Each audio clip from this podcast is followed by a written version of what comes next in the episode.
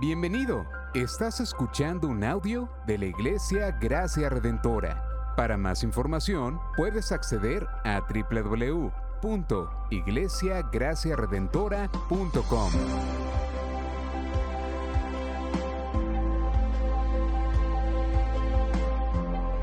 En la exposición de la palabra, el pastor Israel Vega.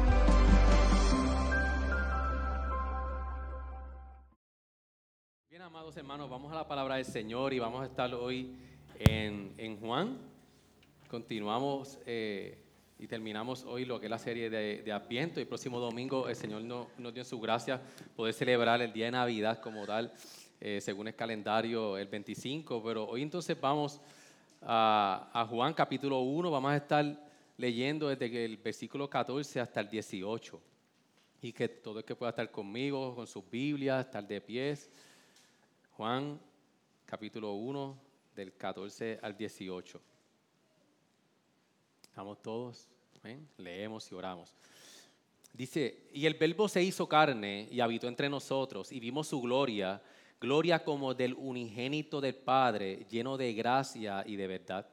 Juan dio testimonio de él y clamó diciendo, este era del que yo decía, el que viene después de mí es antes de mí, pero por, porque era primero que yo, pues de su plenitud todos hemos recibido y gracia sobre gracia. Porque la ley fue dada por medio de Moisés, la gracia y la verdad fueron hechas realidad por medio de Jesucristo. Nadie ha visto jamás a Dios, el unigénito de Dios que está en el seno del Padre, le ha dado a conocer. Ayúdeme a orar, iglesia. Señor, gracias.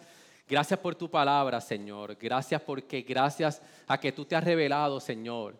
Y tu revelación, Señor, fue plasmada, Señor, en, en, en, en, en tu Biblia, en tu palabra, Señor, para que nosotros pudiéramos hoy conocer quién tú eres en nuestras vidas para que nosotros hoy pudiéramos tener la esperanza en medio de las circunstancias que nosotros nos pasan. Hoy, Señor, nos acercamos, Señor, reconociendo que tu palabra es lo que necesitamos para nuestra vida diariamente, Señor.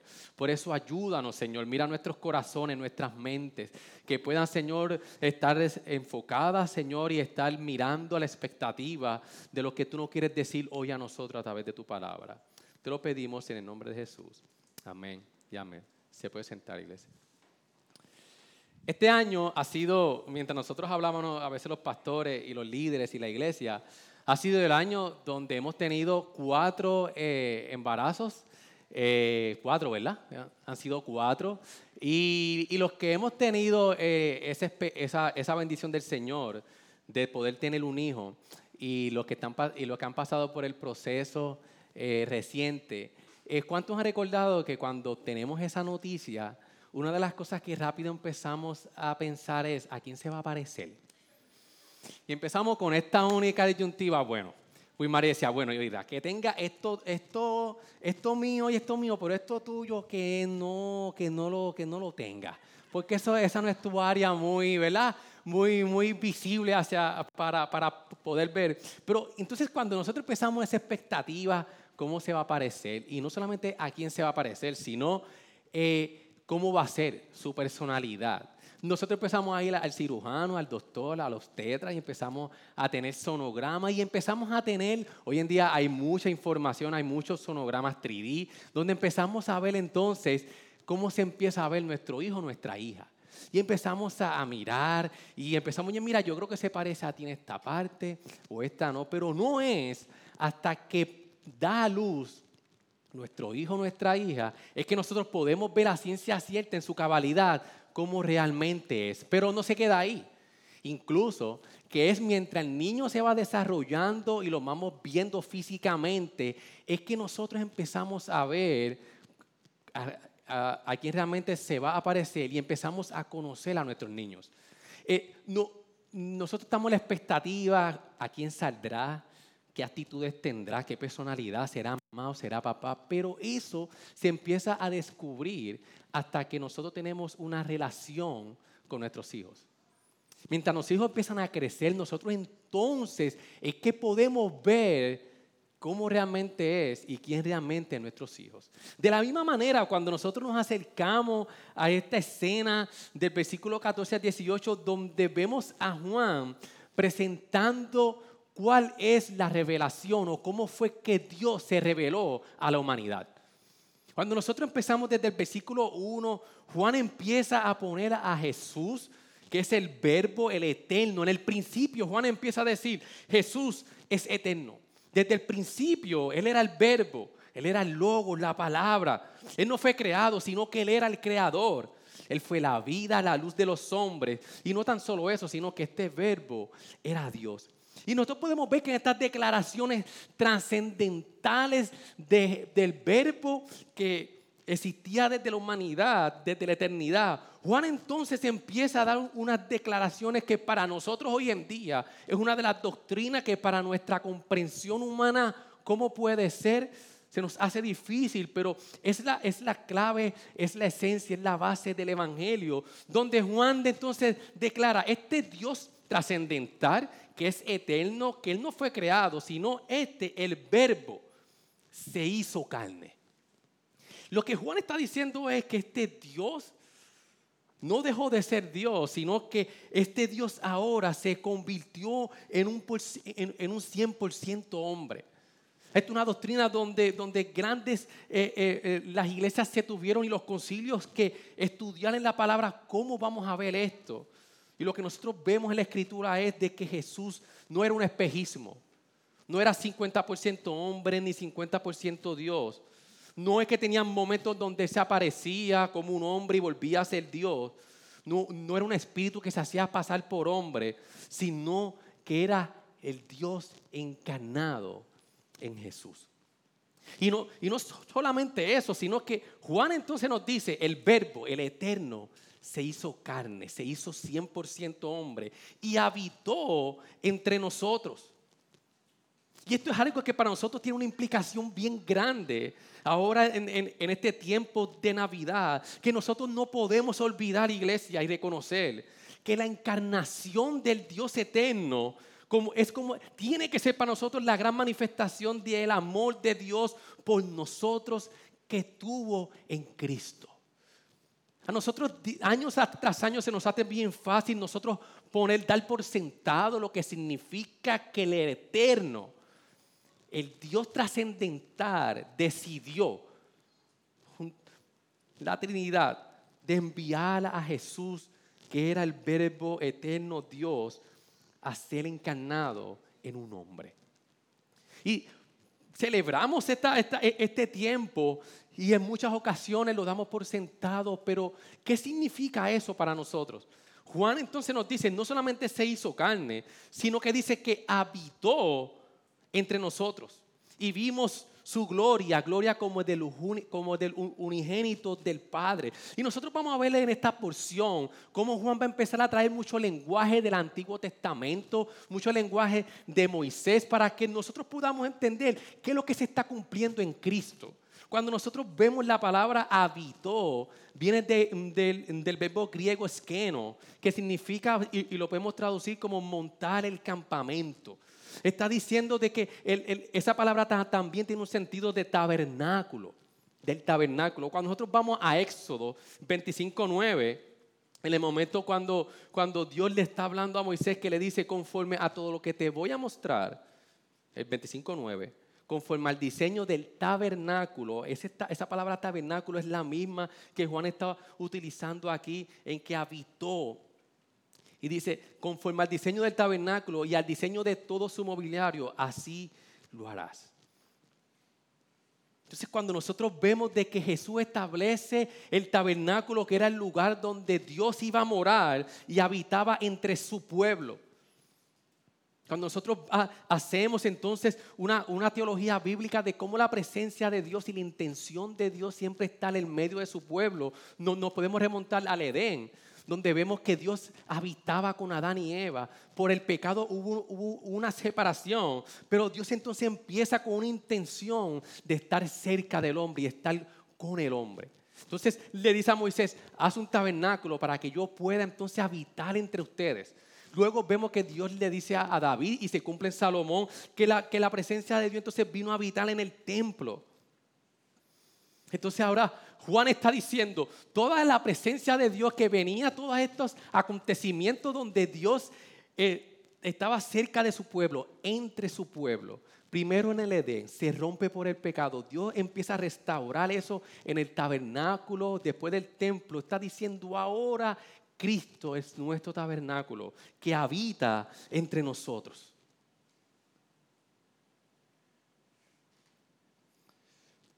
Y, esto lo que nos dice a nosotros es que la intención de Dios es siempre estar con su pueblo. Dios es un Dios cercano. La inmanencia de Dios, lo que nos dice esa doctrina es que Dios es inmanente, que Dios es un Dios relacional. Y en este tiempo de Adviento lo que nosotros podemos ver y, y, no, y nos tenemos que recordar es que no solamente Dios es el Dios trascendental, el eterno que está arriba en los cielos haciendo todo lo que Él quiere, sino que es un Dios relacional que va a estar en nuestras realidades, de nuestras cotidianas, de, nuestras realidades cotidianas de la vida. Dios viene entonces en Cristo Jesús a establecer su presencia para que nosotros podamos ver que Dios no es solo un Dios que está en el tercer cielo haciendo lo que Él quiera, sino que esta mente está íntimamente involucrado con nosotros. Esta verdad de que el verbo se hizo carne y habitó entre nosotros está diciendo que es un Dios íntimo, que es un Dios personal, que es un Dios relacional. No es un Dios que nos ama de forma abstracta, sino que Dios nos ama de una forma personal y cercana. Dios quiere estar con nosotros. Yo, yo eh, recuerdo que mientras yo preparaba el, el sermón, Ah, ha sido de estos días de mientras más en casa han hablado. Pero es de esas veces que usted siente que no ha habido un minuto, un segundo de silencio en la casa. Y pues por, la configuración de la casa, no tengo más break, no me puedo ir al techo. Se escucha todo por todos lados. Y yo, mientras preparaba ese mon, escuchaba a ella eh, teniendo muchos diálogos y en mi humanidad, les confieso, decía, ay, quisiera estar escuchándolas a ellas. Y lo que quiero traer es de que eh, lo que Dios, no, lo, lo que este pasaje nos está trayendo es que la intención de Dios, a pesar de nuestro pecado, y lo que Dios hizo es que en Cristo Jesús solucionó el gran problema que usted y yo teníamos en poder relacionarnos con Dios. ¿Y qué significa eso? Que, eh, pastor, entonces, ok, Dios, Jesús se, convirtió sin dejar de, ser Dios en hombre. Habitó, que, entonces en Jesús es donde está la presencia de Dios manifestada por completo. Juan está diciendo entonces de que en su humanidad es cuando nosotros pudimos ver su gloria. Gloria como del unigénito del Padre lleno de gracia y de verdad que es en Cristo entonces donde nosotros podemos obtener la revelación de Dios por completo y, nosotros poder conocer a Dios y poder relacionarnos con Él a través de Cristo. Pero, ¿qué significa eso? Que Jesús se hizo hombre. ¿Por qué? ¿Para qué? Para nosotros hoy, ¿qué significa la encarnación del Dios eterno? Cuando nosotros vamos a Hebreo, el 2 del 14 al 15 dice que, que se hizo hombre para rescatarnos. Dice, así que por cuanto los hijos participan de carne y sangre, como tú y yo, somos carne y sangre. Él igualmente participó también de lo mismo para anular mediante la muerte el poder de aquel que tenía el poder de la muerte. Es decir, el diablo y librar a los que por el temor a la muerte estaban sujetos a esclavitud durante toda la vida. Jesús se tuvo que encarnar, mis amados hermanos, para que, ese, que nosotros nos pudiéramos identificar en Él y Él morir como Dios y como, hombre. Y esa muerte pudo anular el poder que tenía la muerte sobre nosotros. Por eso nosotros podemos vivir esta etapa, esta, época de la, de la Navidad en libertad, aún en medio de las circunstancias, porque Dios se identificó con nosotros. Dios entró en la historia de la humanidad. Y cuando nosotros vemos esta, esta, esta tan claramente como Juan pone a Jesús como completamente Dios y como completamente hombre. Hebreos nos aclara, el, autor de Hebreos nos aclara que en su humanidad Jesús soportó todas nuestras debilidades y tentaciones, cuando dice en el 4.15, porque no tenemos un sumo sacerdote que no pueda compadecerse de nuestras flaquezas, sino que ha sido tentado en todo como nosotros, pero sin pecado. Este texto, y cuando nosotros vemos la, eh, en toda la Biblia que significa que Jesús es completamente hombre, es que Jesús conoce cada una de nuestras luchas y de nuestras pruebas. Incluso las conoce mucho mejor que nosotros. Porque cada uno de nosotros ha sido tentado en un área, cada uno ha tenido sus luchas, pero Jesús fue tentado en todo. Jesús conoce hasta mucho mejor que nosotros mismos qué es lo que significa ser hombre en un mundo difícil, en un mundo de tentación, en un mundo de prueba, porque Jesús fue tentado y pasó por todas las pruebas que cada uno de nosotros ha experimentado. Jesús pasó por la peor prueba de, llegar, de, llevar a la cruz lo que nosotros todavía no hemos pasado y no vamos a pasar a lo que estamos en Cristo Jesús, que la ira de Dios cayó sobre él. Jesús se puede identificar y nosotros nos podemos identificar, mejor dicho, con Jesús, porque Él sufrió aún más que nosotros. Él sufrió de todas las maneras posibles como humano.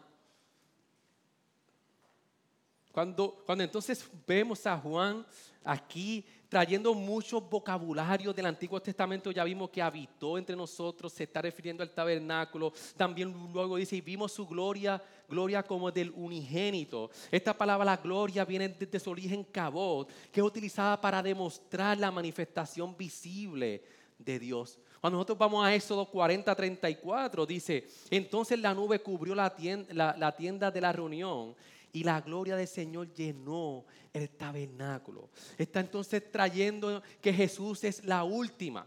Juan está diciendo, esto que se manifestaba en el tabernáculo, que era la gloria de Dios que descendía en el tabernáculo cuando se llenó la gloria de Dios en el tabernáculo, Juan está diciendo, la última manifestación de la presencia de Dios, la manifestación completa y más visible y mejor que todas las manifestaciones se ha cumplido en Cristo Jesús. Jesús es la presencia de Dios entre su pueblo.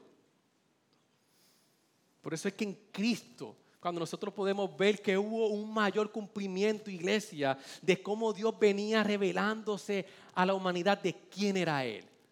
Juan está diciendo, ahora en Cristo ha venido a revelar la gloria del Dios Padre que Dios había venido trazando a la historia de la humanidad diciendo, yo soy este Dios. Dios escoge a Israel para que empiece a, manifestar quién era Dios, pero Israel falla en su papel de hijo de Dios. Entonces viene Cristo ahora a, a poder manifestar en toda su plenitud quién realmente era Dios. Todas, todas estas transiciones eran, eran transitorias y podemos decir e incluso incompletas que apuntaban a este momento donde en Jesús se veía la, manifestación completa de la gloria. Y no incluso solamente eso, de que en el versículo 14, si lo unimos al versículo 18, que dice, nadie ha visto jamás a Dios, el unigénito de Dios que está en el seno del Padre, Él le ha dado a conocer. Entonces, cuando nosotros vemos en el versículo 18, es cuando dice, nadie ha visto jamás a Dios, el unigénito de Dios está en el Señor Padre, Él le ha dado a conocer. Esa palabra conocer, que Jesús dio a conocer a Dios, viene de, la palabra exegesato, o como se diga. Y esa palabra se deriva de lo que conocemos hoy como exégesis. Y como predicaba Pastor Sabel hace un año atrás o hace, hace un tiempo sobre este texto, cuando nosotros vemos de que Juan utiliza de que se dio a conocer y viene esa palabra de la palabra exégesis en su origen, está diciendo entonces que Jesús viene a ser la exégesis de Dios. Jesús viene entonces a, a, poder a nosotros revelarnos quién realmente nosotros podamos ver y conocer en su plenitud, quién es Dios. Incluso hay otros textos o, en otros sitios de que esa palabra exegesato también se, puede interpretar como que la narrativa o la narración. Se podemos interpretar entonces de que Jesús es la exégesis de Dios y es la narración de quién es Dios. Jesús es la narrativa que nos viene a decir a nosotros, ustedes quieren conocer a Dios, yo soy Dios. Y Juan dice, Él vino a habitar como un humano y 100% Dios, para que ustedes puedan entender quiénes son ustedes y quién es Dios. Incluso en el versículo 16 eh, dice, pues de su plenitud todos hemos recibido gracia sobre gracia. Está diciendo de que Jesús está lleno de gracia, como dice el, el, versículo 14, que está diciendo, este hijo que se hizo carne es el unigénito y él está lleno de gracia. Él empieza entonces a describir, Juan está diciendo, este Jesús, el Hijo de Dios, lo describe como uno lleno de gracia y de verdad. Y podemos ver de que Juan vuelve entonces a traer lenguaje del Antiguo Testamento. Cuando nosotros vemos entonces cuando Dios se manifestó a Moisés en Éxodo 34, 5 al 6. En el 33, 18, Moisés hablando con Dios le dice, te ruego que me muestres tu gloria. Y Dios le dice, te voy a mostrar, solamente vas a poder mis espaldas. Y cuando ocurre ese momento en el versículo 5 al 6 de capítulo 34, y yo quiero, estoy trayendo todo esto, iglesia, para que nosotros podamos ver lo que Juan está tratando de transmitir, quién es Jesús y cómo en Jesús hubo un cumplimiento, un cumplimiento mayor de todas las cosas. El 5 al 6 dice, y el Señor descendió en la nube y estuvo allí con él, con Moisés. Mientras este invocaba el nombre del Señor, entonces pasó el Señor por delante de él y proclamó, el Señor Dios compasivo y clemente, lento para la ira y abundante en misericordia y fidelidad. Ahora en Cristo, Juan está diciendo esta misma frase ahora en Cristo. Este que se reveló a Moisés, que la revelación que Dios dio a Moisés de quién era, era que era un Dios compasivo, lento para ira, grande misericordia, abundante misericordia y fidelidad. Juan está diciendo ahora, en Cristo se cumple la manifestación de que Jesús está lleno de gracia y de verdad. En el versículo 16 dice de que Jesús es la plenitud, en su plenitud hemos recibido gracia sobre gracia. Hermano, está diciendo que entonces en Jesús nosotros tenemos todo. De su plenitud, de todo lo que es, es Él, hemos recibido todas las cosas. Esto lo que nos enseña, iglesia, es de que en Jesús nosotros hemos obtenido todo lo que necesitamos en Cristo. Usted y yo tenemos muchas necesidades. Y, nos podemos sentar, pastor, yo tengo necesidad en esto. Yo, yo, hay esta área en mi vida donde yo tengo que permitir que Dios me hable. Hay, hay tantas cosas, pero no hay muchas fórmulas. Hay una sola fórmula. Y nosotros poner entonces conocer quién es el Hijo de Dios, quién es Dios a través de su Hijo, porque en Hijo habita toda la plenitud de la deidad de Dios. No hay más fórmulas en nuestros desánimos, la fórmula es Cristo. En nuestras faltas de propósito en la vida, qué yo hago, qué dejo de hacer, qué significa esta vida, si estamos luchando con eso, la fórmula y la respuesta es que en Cristo es la plenitud de todas las cosas.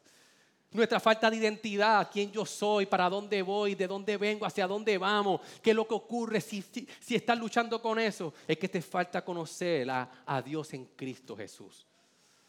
Todo esto apunta a que cada día nosotros necesitamos más de Dios para nosotros poder andar en plenitud, porque Él es la plenitud. Y yo quiero que nosotros hoy como iglesia nos preguntemos, ¿realmente nosotros estamos disfrutando de lo que significa la comunión de Dios lleno de gracia y de verdad? Eh, es algo que nuestra vida eh, eh, disfrutamos y vivimos vida con regocijo al conocer y nosotros saber de que Jesús está con nosotros y está en nosotros. Y ahora en por, el Espíritu Santo el Dios eterno habita en nosotros. Estamos disfrutando con regocijo. Cuando luchemos con nuestras amarguras, con nuestros desánimos, recordémonos, iglesia, de que la presencia de Dios está en nosotros ahora. De que, porque gracias a lo que Cristo hizo en la cruz del Calvario, hoy nosotros somos, eh, eh, en, en, nosotros habita por el Espíritu Santo la presencia de Dios. Y Él está en nosotros.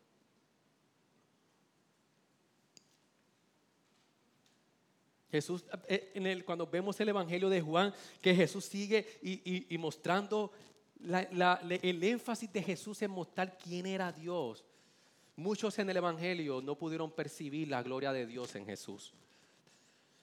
Porque estaban siendo cautivados por muchas cosas, hasta por la propia religión. Y nosotros tenemos que ver qué nos, qué, nos está cautivando a nosotros más de quién es Jesús. que otras cosas nos cautivan. Cómo la manifestación del Hijo de Dios dirige nuestros días.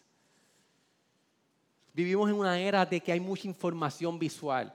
Vivimos en una era donde somos atacados para nosotros poder ser cautivados, pero nuestro corazón tiene que ser redirigido hacia la persona de Jesús, que fue el que manifestó quién es Dios. Por eso que vivir en deleite, al saber que su, que su manifestación fue gracia y verdad para nosotros, a pesar de nuestro pecado, es que hoy nosotros a pesar de lo que ha ocurrido en nuestras vidas, aún en, medio de, nuestro dolor, podemos vivir en deleite y en regocijo.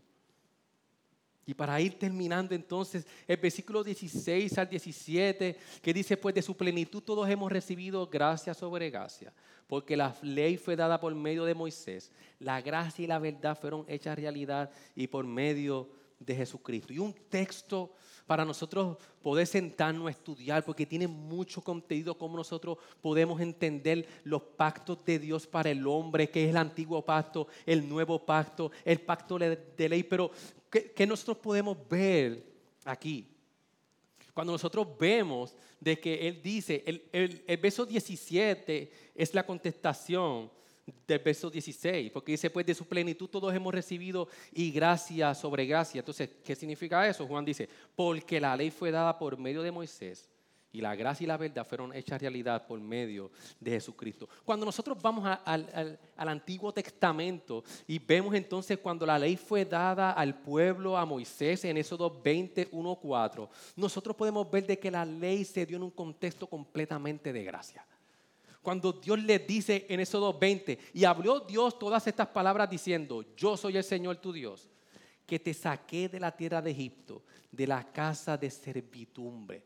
Está diciendo, este pacto que yo voy a hacer contigo, antes de, yo darle eh, mi ley para que ustedes sigan, yo quiero que ustedes me sigan y puedan cumplir este pacto de la ley por lo que yo he hecho por ustedes por la gracia que Dios tuvo al pueblo en sacarlos de Egipto cuando estaban encarcelados, estaban, eh, eh, estaban siendo oprimidos. Dios le está diciendo, por pura gracia, yo soy tu Dios. No porque tú te has ganado eso. Que yo te saqué de la tierra de Egipto, de la casa de, de, Entonces, a la luz de quien yo soy, Jesús le está diciendo, Dios le está diciendo, este es el pacto que yo quiero hacer contigo. Dios estaba buscando que el pueblo respondiera en, con fe ante Dios y vivieran en obediencia a Dios. Es que cuando nosotros podemos ver que, que, todo el Antiguo Testamento estaba entonces apuntando a una gracia mayor que iba a ser manifestada un día. Y vemos entonces de que Dios hace el pacto con el pueblo de Israel, pero todas estas cosas eran sombras de lo que iba a venir un día, como estamos hoy leyendo la Pascua, los sacrificios del templo, todas estas cosas eran solamente sombras que iban, entonces estaban identificando y apuntando hacia algo mucho más mayor. Eso es, una gracia completa de lo que Dios había proporcionado antes de Cristo. Moisés fue mediador, un vehículo de la gracia de Dios, definitivamente. Pero que es, todo eso apuntaba al día que la gracia cobraría forma humana, dice un comentarista. Por eso entonces de que Jesús reemplaza la gracia anterior de la ley. El Antiguo Testamento apunta a Jesús para anticiparlo.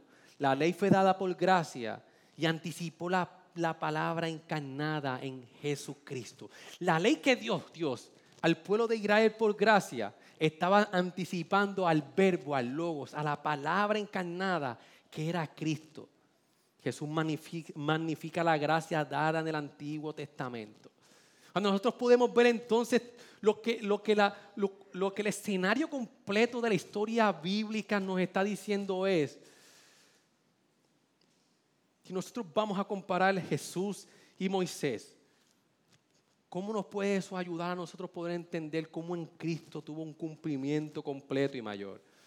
Jesús fue un mejor mediador que Moisés. En Moisés Dios hizo un pacto, sí, pero en Cristo nos dio la máxima y mejor expresión de su fidelidad al pacto. Juan lo que está diciendo es gracia sobre gracia, porque la ley fue dada por medio de Moisés. Hay gracia ahí, pero en Cristo hay una mejor expresión de su fidelidad a ese pacto, a este nuevo pacto. El pacto de, Moisés, Dios reveló quién era su carácter. Le dijo al pueblo, este soy yo, revelo mi santidad. Pero en Cristo culminó la máxima expresión de la revelación de quién es Dios. Él es el nuevo pacto. Por eso Hebreo 9:15 dice, y por eso Él es el mediador de un nuevo pacto, a fin de que habiendo tenido lugar una muerte para la redención de las transgresiones que se cometieron bajo el primer pacto, los que han sido llamados reciban la promesa de la herencia eterna.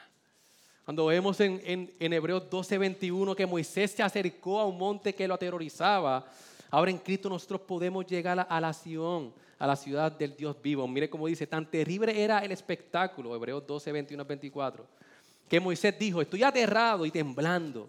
Vosotros en cambio os habéis acercado al monte Sión y la ciudad del Dios vivo, la Jerusalén celestial, y, y, y a mirar las y, a miriadas de ángeles, a la Asamblea General e iglesias de los primogénitos que están inscritos en los cielos, y al Dios, el juez de todos, y a los espíritus de los justos hechos ya perfectos, y a Jesús, el mediador de un nuevo pacto, y la sangre rociada que habla mejor que la sangre de Abel.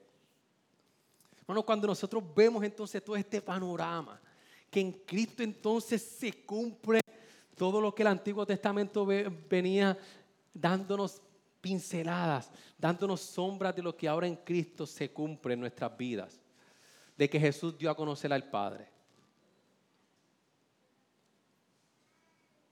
Por eso es de que cuando nosotros vemos cómo la gracia de Dios ha sido manifestada hacia nosotros, tiene que, tiene que transformar nuestros días. Tiene que transformar incluso hasta la forma como nos tratamos.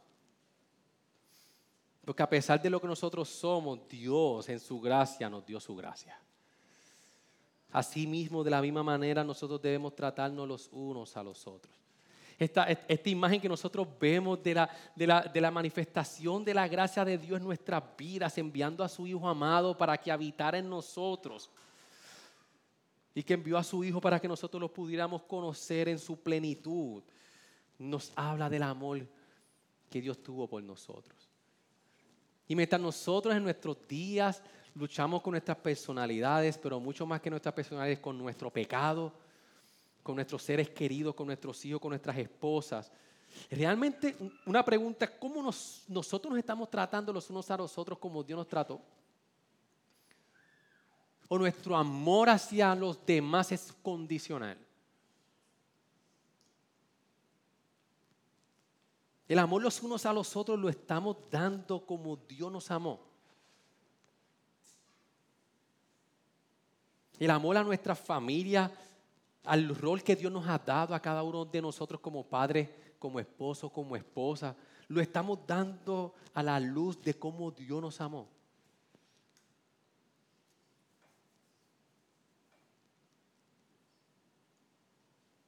Por eso, iglesia, y mientras el grupo de adoración pasa, Aceptemos con gozo todo lo que es nuestro en Cristo Jesús. Y a nosotros se nos hace bien fácil que se nos olvide todas las bendiciones que nosotros hemos obtenido en Cristo Jesús. Y eso tiene que informar entonces cómo nos tratamos a los demás y cómo nosotros podemos vivir una vida completamente de agradecimiento y que honre a aquel que, que ha sido bueno con nosotros. Que honren a aquel que estuvo dispuesto a dejar el cielo para poder ser humano y vivir lo que cada uno de nosotros ha vivido al nivel de ir a la cruz a morir en nuestro lugar, para que hoy nosotros podamos vivir nuestros días con la seguridad de que su presencia manifestada en Cristo que venía desde el Antiguo Testamento dándonos sombras de lo que iba a ocurrir, en Cristo se cumplió la revelación de quién es Dios.